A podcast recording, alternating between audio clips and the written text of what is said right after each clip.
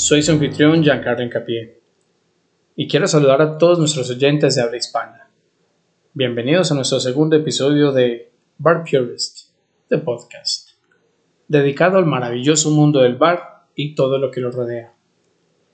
Este podcast está dedicado a todo lo que tenga que ver con la coctelería.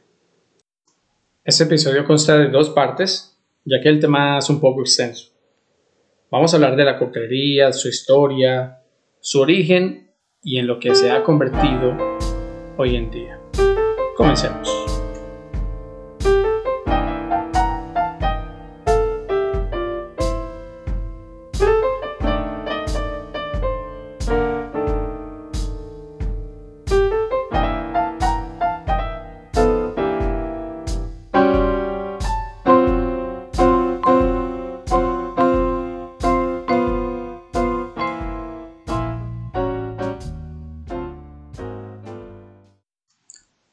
¿Cuántos de ustedes, los oyentes, se han preguntado la definición de la palabra cóctel?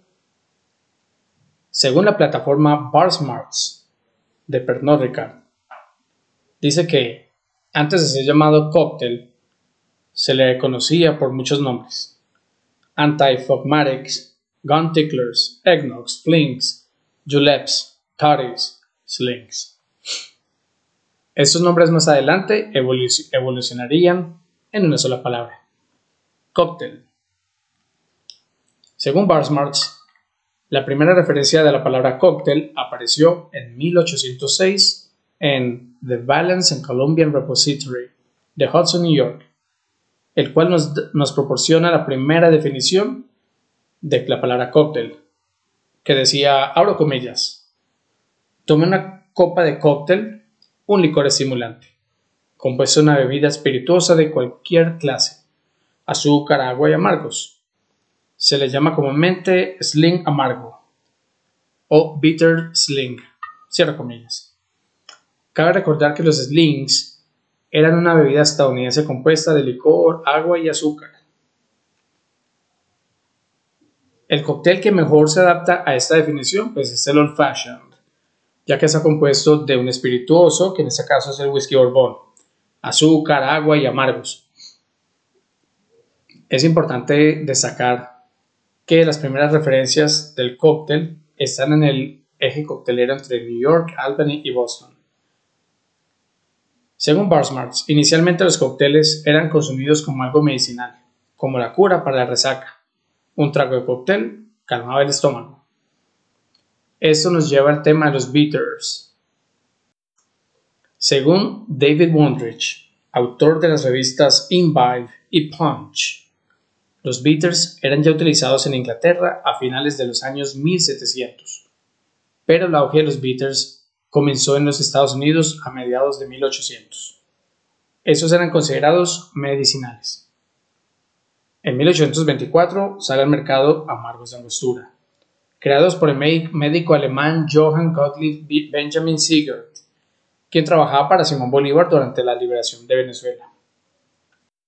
Según el libro de Bitters del autor Brad Thomas Parsons, Johann Sigurd había participado en la famosa derrota, de Napoleón Bonaparte en la batalla de Waterloo. Angostura Bitters fue producto de una investigación con hierbas aromáticas. El fin de la preparación era medicinal, como un remedio para el mareo, el amargo angostura se hace famoso por curar males estomacales, derivados del cólera. El angostura rápidamente dejó de ser el remedio para convertirse en un ingrediente de cócteles y para, compensar el dulzor de algunas comidas. La función de los cócteles era darle un amargor especial y para balancear sabores. Según el libro de Bitters, eh, a mediados de 1800 el uso de los bitters era alto y muchas eran las empresas productoras de bitters que se lucraron. Se convirtió en una industria multimillonaria. Hacia 1853 se comienza a comercializar los amargos llamados Dr. Hostitters Stomach Bitters en Lancaster, Pensilvania, convirtiéndose en uno de los bitters más populares con un 47% de alcohol, llegando a vender 6.000 botellas de bitters al día después de 1865. En 1907 se creó Abbott's Bitters en Baltimore, Maryland. Se dice que fue el Bitters en la original receta del Manhattan, cuyo primer nombre fue Abbott's Angostura Bitters. Pero según el libro de Bitters, el nombre fue cambiado a Abbott's, de Abbott's, Bitters debido a que Cornelius F., fundador de la compañía, perdiera una batalla legal contra el Dr. Sigurd sobre el uso de la palabra angostura, pues la cual hace referencia al ingrediente, que era el, el árbol, la corteza de angostura, el árbol de angostura, y el nombre del pueblo venezolano llamado Angostura, que hoy en día cambió al nombre de Ciudad Bolívar. Pues cabe destacar que la empresa productora de Angostura ya no está en Venezuela, están radicados en Trinidad y Tobago. Bueno, retornamos. El cóctel comenzó a tomar forma con la llegada del hielo. Según la página de classroom.com, alrededor de 1840 Frederick Tudor comenzó a comercializar hielo. Encontró formas de hacerlo y preservarlo para poder así comercializarlo y por ese tiempo John Gorry comenzó a realizar los planos de una máquina capaz de hacer hielo. Su meta era mantener sus pacientes enfermos de malaria y la fiebre amarilla frescos y cómodos pues, en épocas de, de verano. John Gorry reveló su máquina en el Bastille Day. Según la página británica.com, el Bastille Day es una festividad francesa celebrada el 14 de julio de cada año, el cual fue un punto de inflexión de la Revolución Francesa. Reveló su máquina para que los asistentes pudieran beber vino frío en verano, siendo un total éxito entre ellos. Desafortunadamente, John Gorry no alcanzó a ver el fruto de su esfuerzo, y en parte gracias a Frederick Tudor, quien era considerado el rey del hielo de Boston, fundador de Tudor's Ice Company y pionero del comercio internacional del hielo en el siglo XIX. Hizo una fortuna enviando hielo al Caribe, Europa y llegó tan lejos como India y China. Frederick Tudor vio a John Gorry como competencia. Comenzó una campaña de desprestigio ya que las máquinas de John Gorry goteaban. John Gorry no alcanzó a reunir fondos para avanzar su invención en el tiempo que le restaba de vida sin imaginarse que cambiaría la forma de beber del ser humano. A partir de ese momento el hielo ya no era comodidad, ya no era un lujo, ya era algo más asequible a la gente. Hoy en día la máquina de John Gorry está en exhibición en el National Museum of American History, o sea, el Museo Nacional de Historia Estadounidense. Su invención utilizó el concepto de compresión, condensación y evaporización del aire según británica.com, su invento era potenciado por agua, caballos de fuerza y vapor. John Gordy se ganó el título del padre de la refrigeración y el aire acondicionado. Años más tarde salieron a la luz métodos más seguros, modernos, para producir hielo, debido a que las máquinas antiguas de la década de 1920 los fabricantes utilizaban productos tóxicos, altamente inflamables, altamente reactivos como el dióxido de azufre y cloruro de metilo, como el refrigerante. Estos goteaban causando que se evaporaran y las personas respiraban el tóxico, o simplemente estas máquinas explotaban. Más adelante, eh, en 1928, Thomas Mitchell Jr. y Charles Franklin Kettering crearon un compuesto llamado clorofluorocarbono, al cual ellos llamaron CFC o freón o freon convirtiéndose en el medio estándar, mermando las muertes por goteo y por pues, intoxicación, em, pero causando un deterioro en la capa de ozono, según la EPA o EPA, o la Environmental Protection Agency, o la Agencia de Protección del Medio Ambiente. De ahí se siguió evolucionando a lo que conocemos como los refrigeradores modernos y más amigables con el medio ambiente. Bueno, ahora regresando pues al cóctel.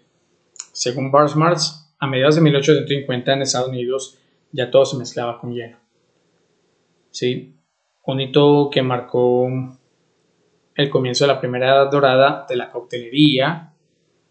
Fue pues el primer libro que, escribí, que se escribió, el Bartender's Guide, How to Mix Drinks, a Bombay Vance Companion, escrito por el profesor Jerry Thomas en 1862. Este libro contiene recetas estandarizadas, con sus respectivas medidas, método de preparación, tipo de cristalería y decoración. Antes de esto, el conocimiento se transmitía vía oral, por lo que los cócteles no eran iguales en los diferentes bares. No había estandarización. Bueno, cabe destacar que eh, el método de medidas o las medidas que se utilizaban, que utilizó Jerry Thomas para su libro, son, son muy diferentes o tienen diferentes denominaciones a las medidas que utilizamos hoy en día. Bueno, entonces para continuar con el hilo pues, de, este, de este podcast, el tema es, la pregunta es, ¿quién fue Jerry Thomas? Les voy a hablar un poco sobre la figura de Jerry Thomas. Hacemos una breve pausa de este maravilloso tema y vamos a hablar del cóctel del día.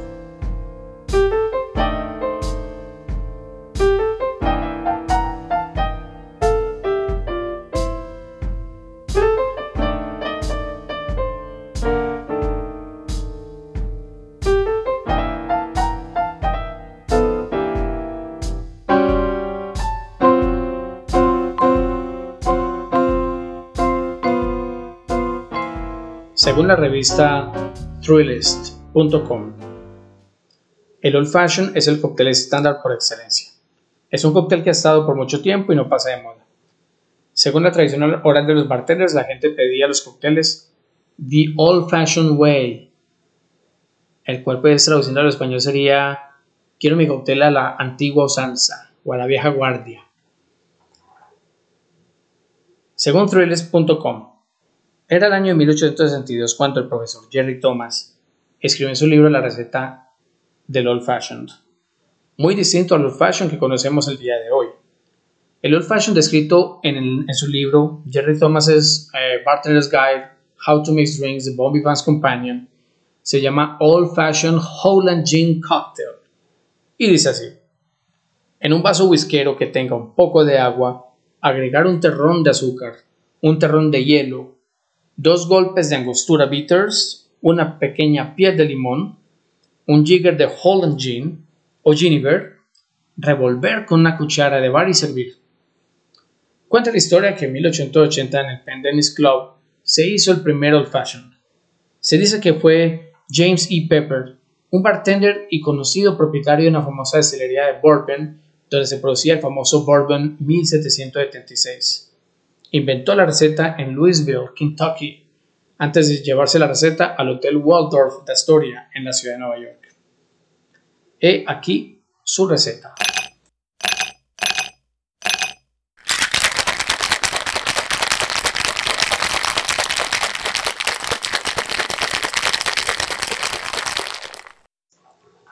Old Fashioned.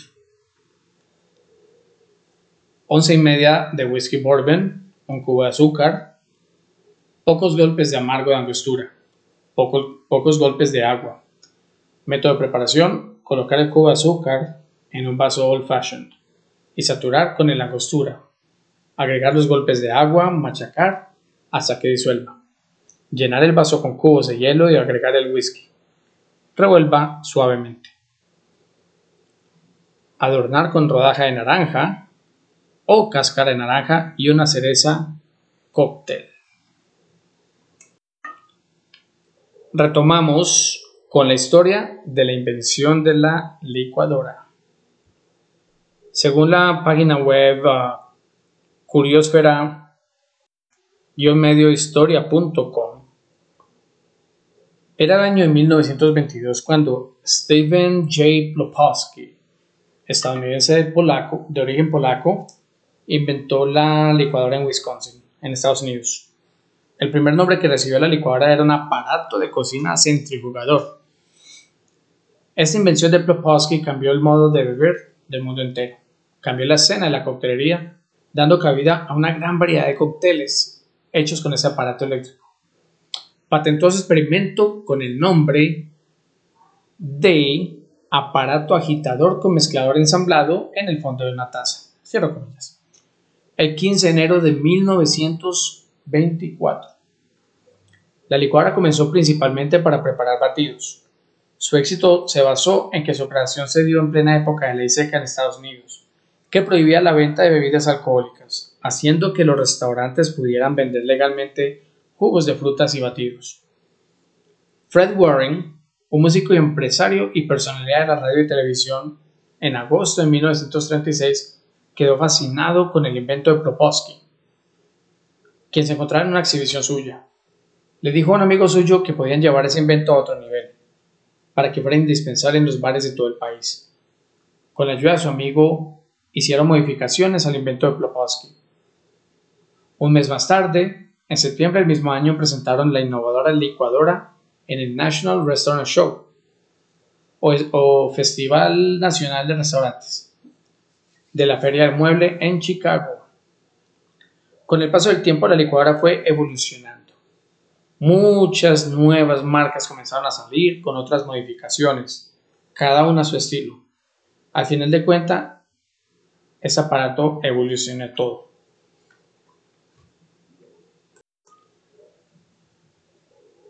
Bueno, ahora continuamos hablando sobre un personaje que para mí pues el más importante y es el más importante en la historia de la coctelería y es el profesor Jerry Thomas. Según la página web liquor.com, el profesor Jerry Thomas es considerado el padre de la coctelería y en sus 55 años de vida hizo de todo desde buscador de oro en California a bombero, de masón de grado 33. Le gustaba participar de peleas a puño limpio. En Nueva York era catalogado como un ciudadano ejemplar. Vestía de forma elegante, pero su pasión siempre fue la coctelería, y gracias a ellos pues conocemos la coctelería como lo es el día de hoy. Un arte. En 1851 abrió su primer salón o salón bueno, cabe destacar que los saloon, a eso se les llamaban a los bares. Se les decía saloon. Entonces abrió el primer salón, el primero de sus cuatro bares. Los saloon en esa época, como les dije, estaban en su apogeo. Jerry Thomas comenzó a especular en la bolsa de valores y debido a sus malas decisiones lo llevaron casi a la quiebra, obligándolo a vender sus bares y piezas de arte porque ese señor coleccionaba piezas de arte, joyas, piedras preciosas. Tanto fue la fama que alcanzó Jerry Thomas que llegó a ganarse la cantidad de 100 dólares a la semana, que en esa época era mucho dinero. Ganaba más dinero que el vicepresidente de Estados Unidos de esa época. Con su show de flair, con fuego. Recorrió todo Estados Unidos y Europa su cóctel emblemático era el Blue Blazer o llama azul. A los 55 años de edad, el 15 de diciembre de 1885 fallece a causa de una apoplejía en la ciudad de Nueva York. Su muerte fue denotada en numerosos periódicos de Estados Unidos, en sus obituarios. Fue un día muy triste para la coctelería. Según la página web de Gas Reagan, gasbrigan.com y un blog dedicado a historia llamado A History of Harry Johnson, bartender and writer, o Harry Johnson, bartender y escritor. Nacido en 1845 en Prusia, sus padres buscaron una mejor vida en Estados Unidos y en 1852 llegó a San Francisco a la edad de 15 años y Harry ya se, encontraba mezclando bebidas en el Union Hotel, como decía en su libro, abro comillas, las bebidas que yo inventé y la forma en que las mezclaba. Atraían muchos clientes al bar y tenían tantas solicitudes, de bartenders sobre cómo hice esto o aquella bebida que escribí un pequeño libro que llamé el Bartender's Manual o el, el Manual del Bartender. Harry Johnson decía que escribió el primer libro de coctelería que imprimió 10.000 ejemplares y que los vendió todos en pocas semanas. Aunque esto todavía no se ha comprobado, ya que no existe récord o dato alguno que compruebe esta afirmación. Y si hay alguno de ustedes que tiene un libro de Harry Johnson escrito antes de 1862, que salga a la luz, porque puede esclarecer muchas cosas. De lo contrario, se le seguirá eh, otorgando el crédito a Jerry Thomas de ser el autor del primer libro de coctelería. Cuando creció su popularidad, fue invitado a competir frente a los mejores talentos de San Luis, Cincinnati, Boston y New York, en una competencia nacional de bartender que se realizó en Chicago, que fue juzgada por 12 jueces pidiéndole que les, hiciera 12 cócteles a base de whisky. Ingeniosamente haciendo dos filas de seis vasos, apilándolos en forma de pirámide de vasos cóctel o martini. Hizo los cócteles en dos vasos mezcladores grandes y los sirvió sin derramar una sola gota, haciéndolo el ganador de la competencia y acreedor de mil dólares, que repito, era mucho dinero en esa época. Y también le dieron un vaso de plata maciza y una cuchara mezcladora como premio. Era 1871 y ocurrió el gran incendio de Chicago que apagó los sueños de Harry Johnson cuando el bar que recién había abierto se quemó hasta los cimientos. En 1881 Harry Johnson, a petición del International News Company, revisó y agrandó su libro imprimiendo 50.000 copias. Una de sus creaciones más famosas es el Morning Glory Fizz. En su libro The Bartender's Manual, Harry Johnson enseñaba cómo debía un bartender comportarse en una entrevista de trabajo. Decía que debía ser limpio, pulcro, y servir con elegancia. Porque eso somos nosotros. Yo considero que los bartenders somos como mayordomos, porque debemos ser elegantes, limpios, pulcros, íntegros como mayordomo. Y servir nuestros cócteles, nuestra mezcla con elegancia. Como dato curioso, Harry Johnson y Jerry Thomas eran enemigos o rivales. Pero es una historia para otro episodio de Bar Purist, the podcast. Con eso finalizamos la primera parte del episodio 2 de Bar Purist, the podcast. En la descripción de este episodio 2 van a encontrar toda la bibliografía y los links donde saqué yo la información para realizar este, este episodio. No olviden seguirnos en nuestras redes sociales, en Instagram, Giancarlo, arroba GiancarloHM y arroba Cocktails Drinks Co. Visita nuestra página www.egecocktails.com. Si quieres que hablemos de algún tema en específico, que tengamos un invitado o tienes alguna pregunta sobre un tema de coctelería, no duden en escribirnos a giancarlo.egecocktails.com. Gracias por escucharnos. Soy su anfitrión Giancarlo Incapié y los espero en nuestra próxima edición de Bar Purist, the podcast.